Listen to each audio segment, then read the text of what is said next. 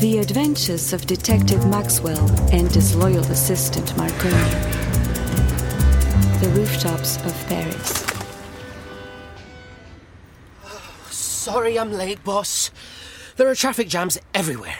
Rue Beaubourg, Rue Rambuteau, Rue Saint-Denis. uh, Next time, take the metro, Marconi. Or do like everybody else does and take one of those thingamajigs with wheels. There are all kinds of vehicles these days. I'll consider it. No sense in dawdling. We haven't a minute to lose. Follow me. Where to, boss? We're going up high. When one is doing detective work, it's important to find a lofty place. Well, maybe, but Paris is also known as the domain of subterranean spaces. The catacombs, sewers, crypts, old hideouts. A paradise for evildoers like Two Face and Moriarty, or Dr. Mabuse, or the bank robbers gangs, or. Okay, the underground does have its charm, but think of the roofs. Consider those for a minute. A minute? Okay, one or two, it's just a way of speaking. The higher up one goes, the more the beauty of those rooftops enchants the art lover. Oh, that's your artsy side speaking. As early as 1886, Van Gogh was painting the rooftops of Paris.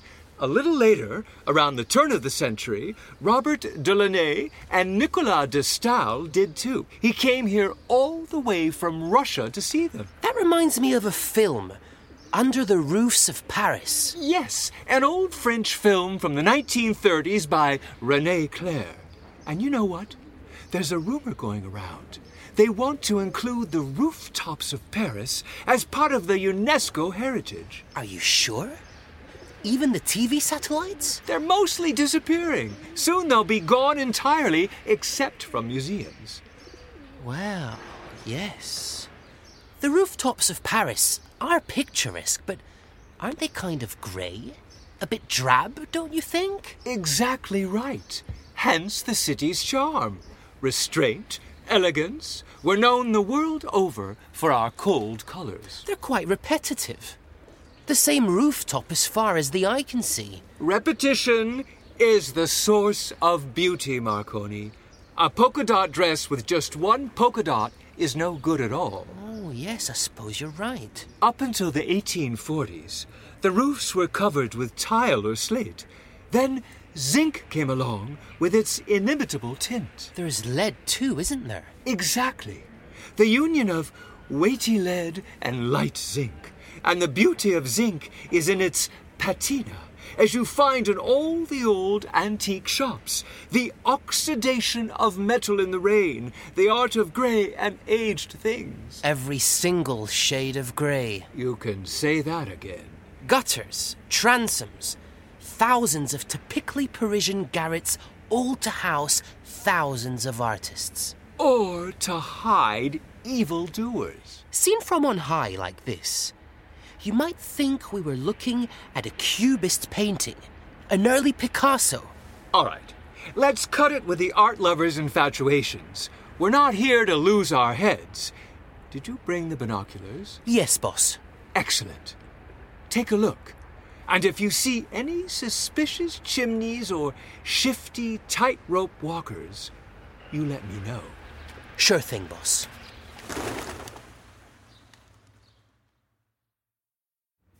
The Adventures of Detective Maxwell and his loyal assistant Marconi. Stravinsky Fountain.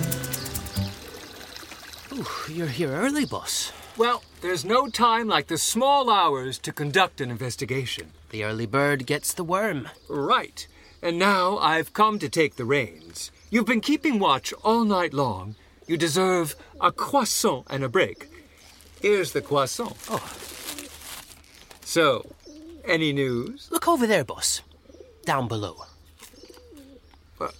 It's a square like any other. Not exactly. Here, use the binoculars and, if you can, perk up your ears. I'll do my best. It's gone on all night. Little noises and suspicious movements. Cricky, you're right. It's undeniable. There's something afoot. I learned that it's the Stravinsky Fountain. As in Jojo Stravinsky, The strangler of old ladies? No, as in Igor Stravinsky, the, the composer. Yes, of course. The suspicious individuals milling about are sculptures. They were created by a certain. Oh, um, hold on, let me check my notes. Jean Tinguely and Niki de Saint Phalle. I've heard of Nana de Batignolles, but not Niki de Saint Phalle. Jean Tinguely is probably her accomplice, maybe even her lover. He's a foreigner, Imagine that. a Swissman. I see. So, this Jean and Niki, are they a bit like Bonnie and Clyde? They're artists, actually. Beware of artists. Caravaggio killed a man with a single sword blow right in the middle of the street. Is he in prison? It happened in 1600. And Anthony Blunt, the great English art historian, was a Russian spy. Beware. Hmm. As to our suspicions, I finished my little investigation. Hold on and let me check my notes. Here it is. In February 1961, Niki de Saint Phalle fired multiple rounds with a rifle in the Impasse Ronsin towards Montparnasse. Were there any victims? None she was firing at canvases, pieces of plaster, bottle of ink. To make paintings, you see. I wonder if she had a license to carry a gun. In any case, it's ancient history now, past the statute of limitations. Her accomplice, Tinguely's speciality, on the other hand, was mechanic. Stealing cars? No, moving sculptures with wheels, gears, and hand cranks. They're pretty funny looking contraptions. Let's be on our guard all the same. Looking at the sculptures, I was able to identify a phoenix, an elephant, and a frog. Uh, keep it up. We'll need to identify all the works before the end of the day. Uh, are, are you leaving? Give me your notes. I'm going to type them up. Meanwhile, keep up the surveillance. All right, boss. And, uh, take a second croissant. It's with butter.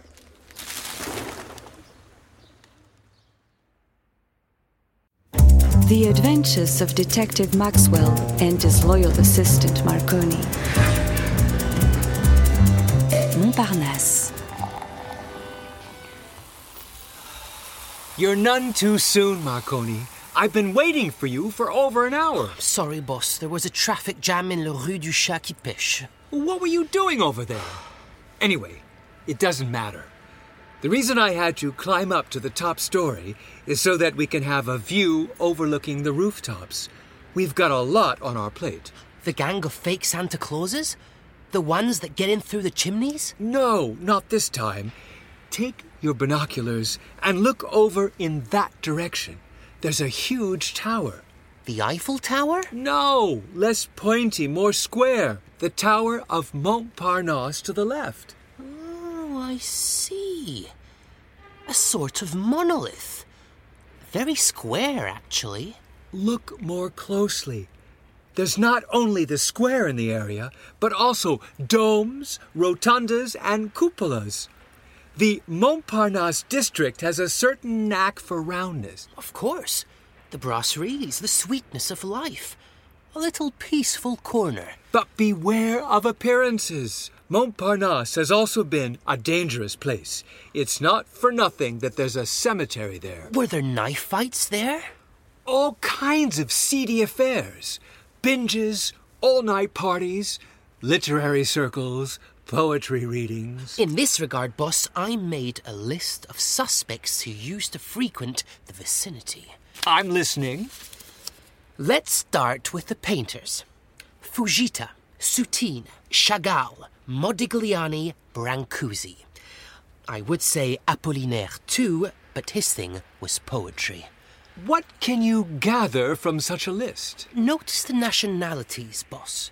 One Japanese, one Russian, one Belarusian, one Italian, one Romanian, and a quasi Pole. That's a pretty cosmopolitan menagerie. I have another one too.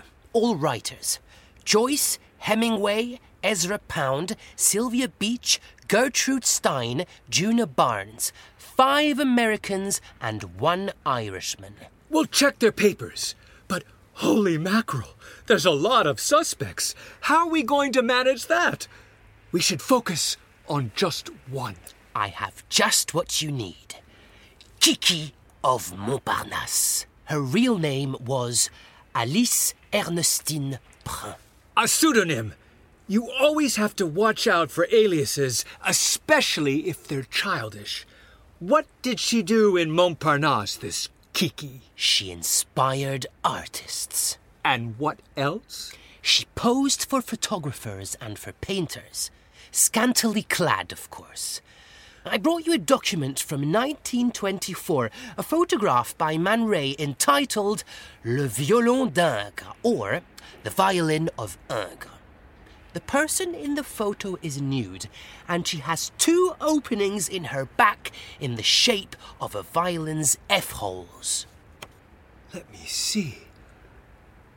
A work of truly terrifying conviction. To commit such a crime, the monster must have used a butcher's knife.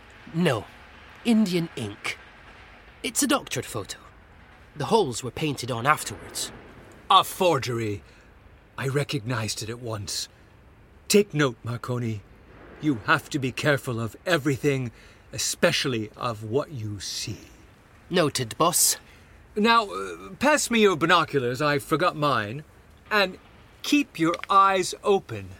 Sooner or later, something's going to go down.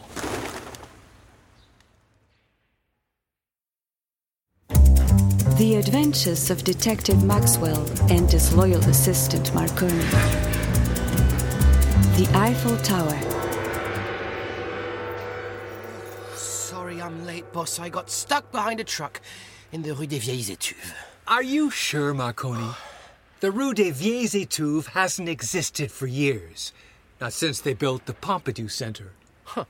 I must have been a different one then. No doubt. At any rate, I've had you come in for a delicate mission. The radio tower conspiracy? Not exactly. Take your binoculars and look over in that direction. What do you see? A crane? Oh, you mean the Eiffel Tower? That's far. Don't take your eyes off it. Well, there's a lot of people up there. Your eyes are sharp, all the better. That crowd is a crowd of innocent people. Among the innocent, there's a handful of suspects.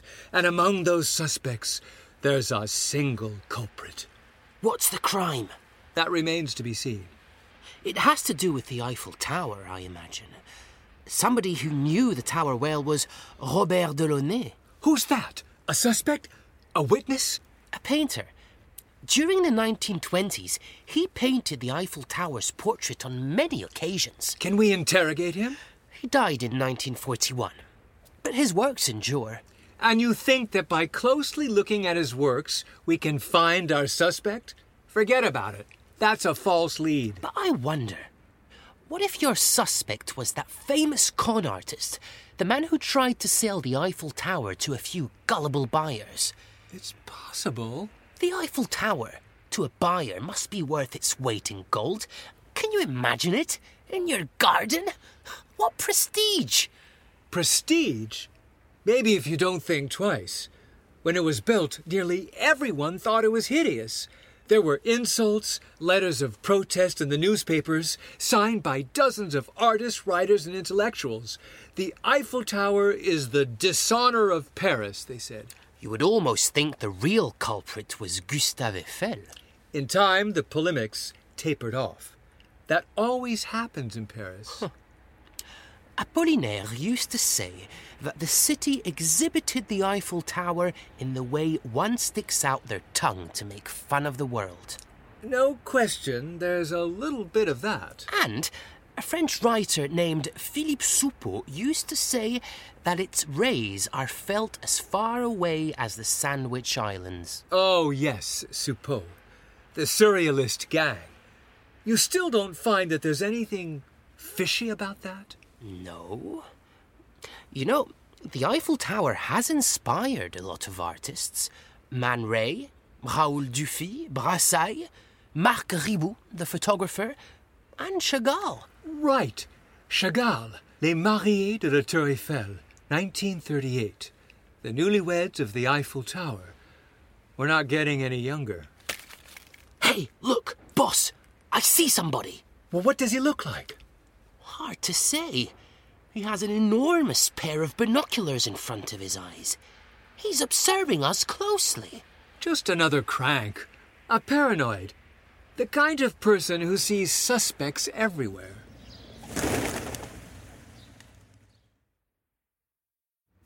The Adventures of Detective Maxwell and his loyal assistant Marconi. Le Louvre. Good morning, boss. I came as fast as I could. I got caught up in a traffic jam in the Impasse Popincourt. How in the world?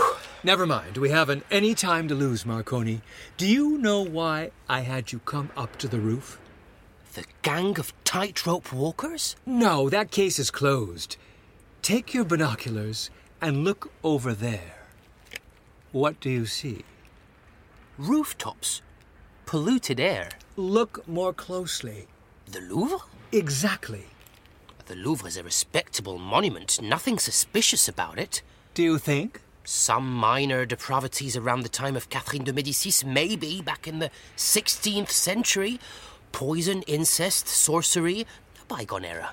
I'd really like to believe you. But after the revolution, they took out the nobles who were inside and replaced them with works of art. A job well done. There's another thing, too. I remember now. Somebody stole the Mona Lisa. Are you kidding? I wasn't aware of this. That case is closed, too. Somebody stole it in 1911 and it was found in 1913. Oh my god, you're scaring me. Are we sure that it's the real one, at least? No doubt. There's an enormous reinforced glass window around it. Well, there's no question of that. I wanted to talk to you about the Mona Lisa, as it so happens. I'm listening, boss. We're investigating a case of vandalism. Someone drew a mustache and a goatee on the portrait of the Mona Lisa's face. It happened in broad daylight, right under the guards' noses, if I dare say. The suspect is a male, around 30 years old, with sharp features and a large forehead. Oh, I know. His name is on the tip of my tongue. You're getting ahead of yourself. Don't you want to check the files of the National Police? Ducel. Something like that. Marchand. Duchamp. Marcel Duchamp. Well, that rings a bell. No need to worry. It's not a case of vandalism, but of an artwork, rather. If my memory is right, the suspect added in a beard and a mustache using a pencil on a photograph. He signed his name, and now you can see it at the Pompidou Center. Everything's on the up and up. Oh, good. Another case closed then. That's the third. And we're not out of work yet. We'll carry on with our surveillance. One can never be too sure. I've heard that a lot of modern artists are infiltrating the Louvre to copy the works of old masters. Counterfeiting is a crime, though. Do the forgers get in through the roof, you think? They get in everywhere. Take Picasso, for example. He spent his time copying classical masterpieces Velazquez, Ingres, Poussin, to name just a few. Only later was he copied by everyone else. There's some justice in that, though. That's why we're here. Now, keep your eyes peeled. Sure thing, boss. The Adventures of Detective Maxwell and his loyal assistant Marconi.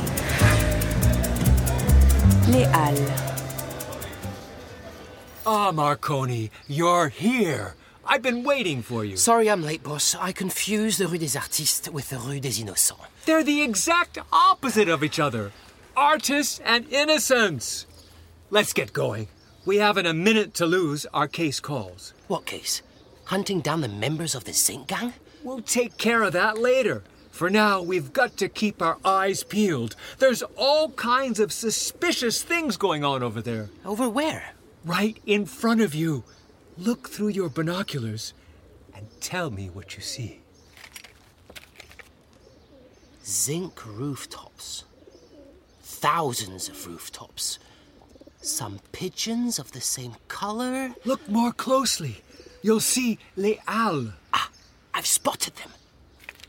There's some suspicious activities going on there, you think? Near Les Halles, there's the Rue de la Petite Truanderie, the little swindle, and the Rue de la Grande Truanderie, the big swindle.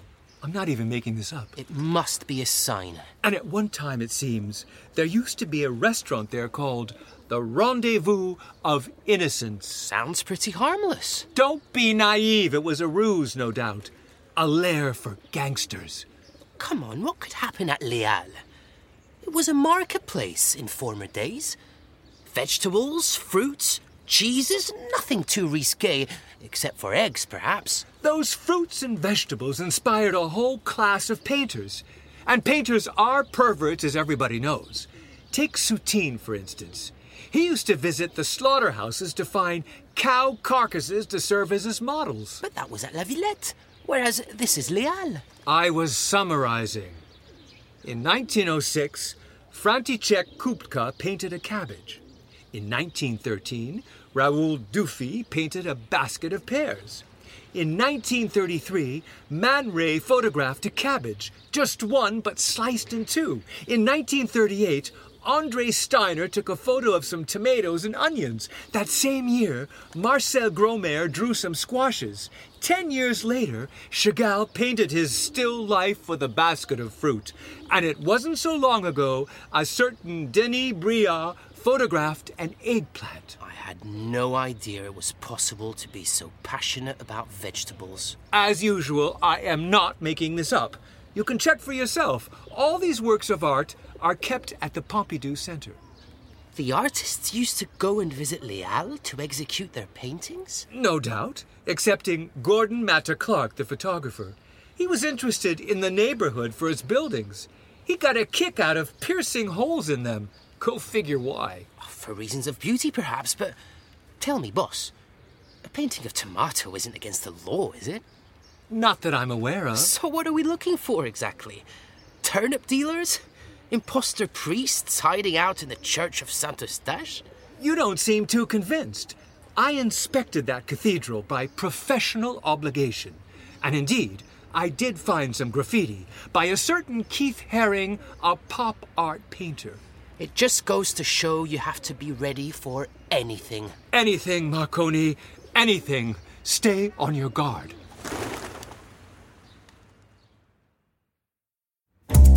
The Adventures of Detective Maxwell and his loyal assistant Marconi. La Défense. Good morning, boss. Sorry I'm late. There was a traffic jam at the corner of the Rue Croulebarbe and the Rue Brisemiche. Are you sure those two streets intersect? Never mind. What does it matter? We're not here to talk about urbanism. I'm in the middle of a difficult investigation, and I need your sharp eyesight, Marconi. However, I can help. In short, we found a fingerprint at the scene of the crime. A thumbprint, to be precise. A pretty rare occurrence. A fingerprint isn't much to go on. Except that this one measures four meters long. So logically, we have to find a thumb 12 meters tall. Well, you won't find that on every street corner. Not even on the corner of the Rue Croulebarbe. Take your binoculars and have a look. In which direction? Straight ahead, due west. What do you see? A bunch of skyscrapers. I think I can see the Empire State Building. That can't be New York already, can it? Not that far. It's just La Défense. yeah, that's what I thought too. According to my information, the thumb is somewhere in that neighborhood. Ooh, the business district banks, businesses, entrepreneurs, exchanges of every sort. The ideal setting for a detective film. But we're not at the cinema. What do you see there? A triumphal arch, sort of cube shaped. The great arch designed by the Danish architect Johan Otto von Spreckelsen with Paul Andreu and Peter Rice. What else? A triangular tower, beveled and seemingly split in two. The Granite Tower by Christian de Portzamparc. Still no suspicious thumb? No, just another skyscraper and another there, even taller. Yeah, there are dozens of them. We're not going to rave over every one. Nothing else? Oh, I see something like a giant spider made of iron. Pretty fishy, isn't it? Nothing more normal than that. It's the Red Spider by Calder, the sculptor. He's known for his monumental sculptures in that vein, and also for his mobiles. Nothing too dangerous. I see something else. Two tall individuals red, yellow, and blue. They look like papier mache. Rather like polyester resin. Those are the two fantastical characters. A sculpture by Miro, yet another work of art. Are there a lot like that? Not as many as in a museum of modern art, but nevertheless, a certain number. Oh, there it is. I see it now. An enormous finger. You were right, boss. That's him, all right. I mean, uh, that's it, the thumb. A work by the sculptor Cesar in bronze, 12 meters high. No time to lose. Go take his fingerprints. For that, I'll need a gigantic ink pad. Act discreetly, all right? I don't want any trouble over civil liberties. Meanwhile, I'm going to stay here and keep watch. All right, boss.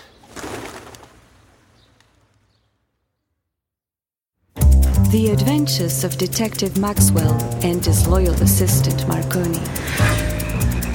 Le Marais. You're none too early, Marconi. Sorry I'm late, boss. The Rue des Grands Moulins is under construction. I had to take the Rue des Petites Écuries. I sometimes wonder what map of Paris you use. But we have more urgent business to attend to. We've got a case on our hands. The affair of the transom window thieves? I'd guess that, seeing as we have a view over the rooftops. Look over that way, to the south, southeast.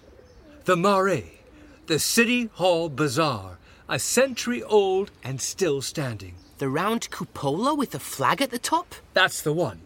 Indeed, I suspect there's some rather shady deals going on between the bazaar, the neighborhood art galleries, and the National Museum of Modern Art, the Pompidou Center. You've always been suspicious. It's my job to be suspicious. What's it a question of this time? Stolen goods? Money laundering? A different kind of commerce. The first to strike was a certain Duchamp Marcel, born July 28, 1887, at Blainville Crevon, Lower Seine Department. In 1914, he bought a bottle rack at the bazaar, then he signed it. Nothing too sordid. Not yet, but that bottle rack became a work of art, just like that, in just an instant's time. It's worth millions now. Wow, good turnover. Later, Duchamp struck again with a bicycle wheel, then a urinal. It's a kind of addiction. Once you start. Moreover, others have imitated him. It was the beginning of modern, modern art. Isn't that called contemporary art, no? Seemingly. But in fact, to each artist their style, and not all artists went out and bought bottle racks. In this regard, I drew up a list of art galleries in the neighborhood. There were an awful lot of them. The Yvon Lambert Gallery, which is exhibiting works by Lawrence Weiner and Sol LeWitt. The Marian Goodman Gallery, exhibiting Annette Messager and Luc Boltanski. The Thaddaeus Ropac Gallery, which is showing works by Anselm Kiefer. Then there's the Perrotin Gallery, too, where works by Sophie Calle, Xavier Veilhan, and a certain Damien Hirst have been shown. I know about that last one. He was involved in the dreadful matter of a diamond encrusted skull. Precisely, but the skull was a platinum copy, not a real one. I much prefer that. Are the diamonds authentic at least? I think so, given the price of the skull. In your opinion, is there a tie between the bazaar, the galleries, and the Museum of Modern Art? Who knows? When you think of the fortune that a simple bottle rack can generate. There's a lot of poor artists too, aren't there? That balances things out. No doubt. While I was looking into the matter of the bottle rack, I found out that the one on display at the Pompidou Center is in fact a copy made by the artist. But if it was made by the artist, isn't it real? It's very hard to separate the true from the false. That's exactly the problem. And the real bottle rack, then, where is it now? Someone may have taken it back to the bazaar. It might be worth going to have a look around. Okay, boss, I'll see to it. The Adventures of Detective Maxwell and his loyal assistant Marconi. Montmartre.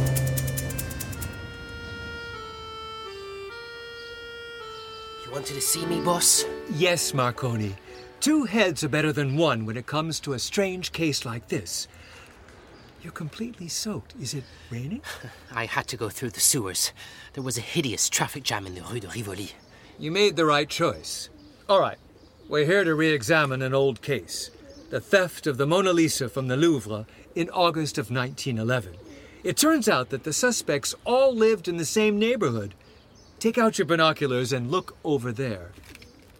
What do you see? The Sacred Heart Basilica? Montmartre. That's the neighborhood. A sketchy neighborhood, you can take my word for it. The rue Rochechouart, for example, is where Landru, the serial killer of old ladies, was living in 1919. He would marry them just to murder them. I say that just to give you an idea of what we're up against. Oof, that sends shivers up my spine. When the Mona Lisa was stolen, the police arrested a certain Apollinaire, a poet and friend to artists and the bohemian milieu. Picasso was suspected too as his accomplice. In the end, though, they were released. But isn't that all a little dubious? You can say that again. Did you draw up the list of notable inhabitants of the neighborhood as we talked about? Yes, I have it right here. Quite a motley crew, two suspects, Picasso and Apollinaire, but also Picabia, Derain, Juan Gris, Vlaminck, Matisse, Suzanne Valadon, and her son Utrillo. I included Amélie Poulain just to be sure, although she's not really part of the same circle. No, let's leave her aside. There's Henri Rousseau, too, known as the Douanier Rousseau. Finally, a representative of order in this world of hoodlums. A certain number of them used to frequent the Bateau Lavoir, a dingy and unheated sort of structure. Lack of heat is no justification for criminality, even in winter. That's right. All kinds of rumors are going around about Montmartre. They say that a painter killed himself over a lost love. Another used to hang his baby out the window just so that it could get some sunlight. Fake lotteries were organized, bottles of milk were stolen, opium and ether could be bought in the street. I've heard a sordid story about a counterfeit painting done by a donkey, later sold for a fortune. The Boronali scandal, yes, I'm aware of that one. A kind of hoax, which is why we need to double down on our surveillance. Viewed from afar, like this, Montmartre seems very calm. Beware of appearances. Remember Magritte? A very respectable artist? Nevertheless, during the war, he earned his living painting fake Picassos. Which just goes to show. Some years later, the same Magritte painted a pipe, and just below he wrote, This is not a pipe. If it's not a pipe, what is it then? It's a mystery. Oh boy. Let's keep our eyes open. The Adventures of Detective Maxwell and his loyal assistant Marconi. Brancusi's studio. Ah, you're here, boss. You're none too soon. You're frozen, Marconi. Up on the seventh floor, the view is very beautiful, but the night is cold. I'm going to bring you a blanket or a Scottish tartan. Is the surveillance yielding any results? Pretty scant at present. Not much happens in the plaza after a certain hour, aside from the pigeons. I had asked you to focus your attention on Brancusi's studio. Very calm there, too. Nothing to declare. Be on your guard all the same. Eventually, something will happen. You have some suspicions? My instincts rarely deceive me, and when they do, it's never their fault. I've looked into that studio. It's the exact reproduction of the studio of Constantine Brancusi, a Romanian citizen born in 1876, deceased in 1957, with his papers in order. I went in there to have a look, and I counted 137 sculptures, 87 bases, 41 drawings, and over 1,600 photographic plates. That must have taken a long time to tally. A matter of professional conscience. But the most amazing part of it is that it's free to visit. Don't you find that a little fishy? A little. Say, I also conducted a little investigation, you'll be glad to hear. I found out that when Brancusi would sell a work of art, he would replace it with a plaster copy to fill in the gap. A counterfeit, then? In a way, but actually, no, not really, seeing he's still the creator. Not everything's made of plaster there. There are also works in bronze, marble, wood, and limestone. And even the plaster ones are very beautiful, very white and clean. I verified. Bravo, Marconi. You're making some progress. And I learned something else too. This Brancusi had some run ins with the law. See, I told you so. My instincts knew. There was a big court case in 1927 Constantine Brancusi against the United States of America. Wow! He wasn't afraid of anything. The case got quite a lot of coverage at the time. The litigation had to do with an object going through customs. The question was whether it was a work of modern art or a simple piece of polished metal. Shiny, elegant, tapered, and bronze. I see. The two categories are at once very different but very similar. In the end, the judges decided that it was a work of art. I wonder what their criteria were. Well, to make a long story short, they found that it was beautiful and totally useless. I couldn't have put it better myself. The judge even declared that a work didn't have to be beautiful in order to officially be a work of art. That's not going to simplify any controversies. No. As to controversies, boss, I've been up all night observing the pigeons. I could use a break. But of course, Marconi. I'll go get you some coffee. Don't go anywhere. I'll be right back. The Adventures of Detective Maxwell and his loyal assistant Marconi. The Pompidou Center. Tell me, boss, where are we exactly? Where do you think? We're pretty high up. It's windy. We have a view overlooking the rooftops. Ah, the Eiffel Tower. A good detective has to exercise his powers of deduction. When you're at the Eiffel Tower, you don't see the Eiffel Tower. But we can see the Eiffel Tower over there, so. We are not on the Eiffel Tower. Right. Now, when you're up on the roof at the Pompidou Center, you don't see the Pompidou Center. Now, since we don't see the Pompidou Center. Oh, I get it. Then this is it, the Pompidou Center? This big building? Exactly. With the piazza down below, Brancusi Studio, and IRCAM, the Institute of Research and Acoustico Musical Coordination. Pompidou. That rings a bell for me. You didn't know him, but he was president of the Republic. People used to make fun of him a lot back then because of his eyebrows. Having big eyebrows didn't stop him from being interested in contemporary art. Apparently not. Accordingly, at the end of the 1960s, a decision was made to build a museum of modern art. But tell me, those gigantic pipes, those air vents, um, they look pretty weird seeing them for the first time. I remember the reactions when this building was finally complete. People called it all kinds of names Notre Dame of the Pipes, the Gas Factory, King Kong Cathedral. People weren't kind back then. Well, when Parisians saw the Eiffel Tower for the first time, they weren't very nice either. Notre Dame of the Pipes. that is pretty good. Well, when it's a matter of making fun of architecture, critics always find good names. The pickle, the cheese grater, the wedge of brie. It's a kind of poetry. Rather irksome to the architects, though. They've gotten used to it.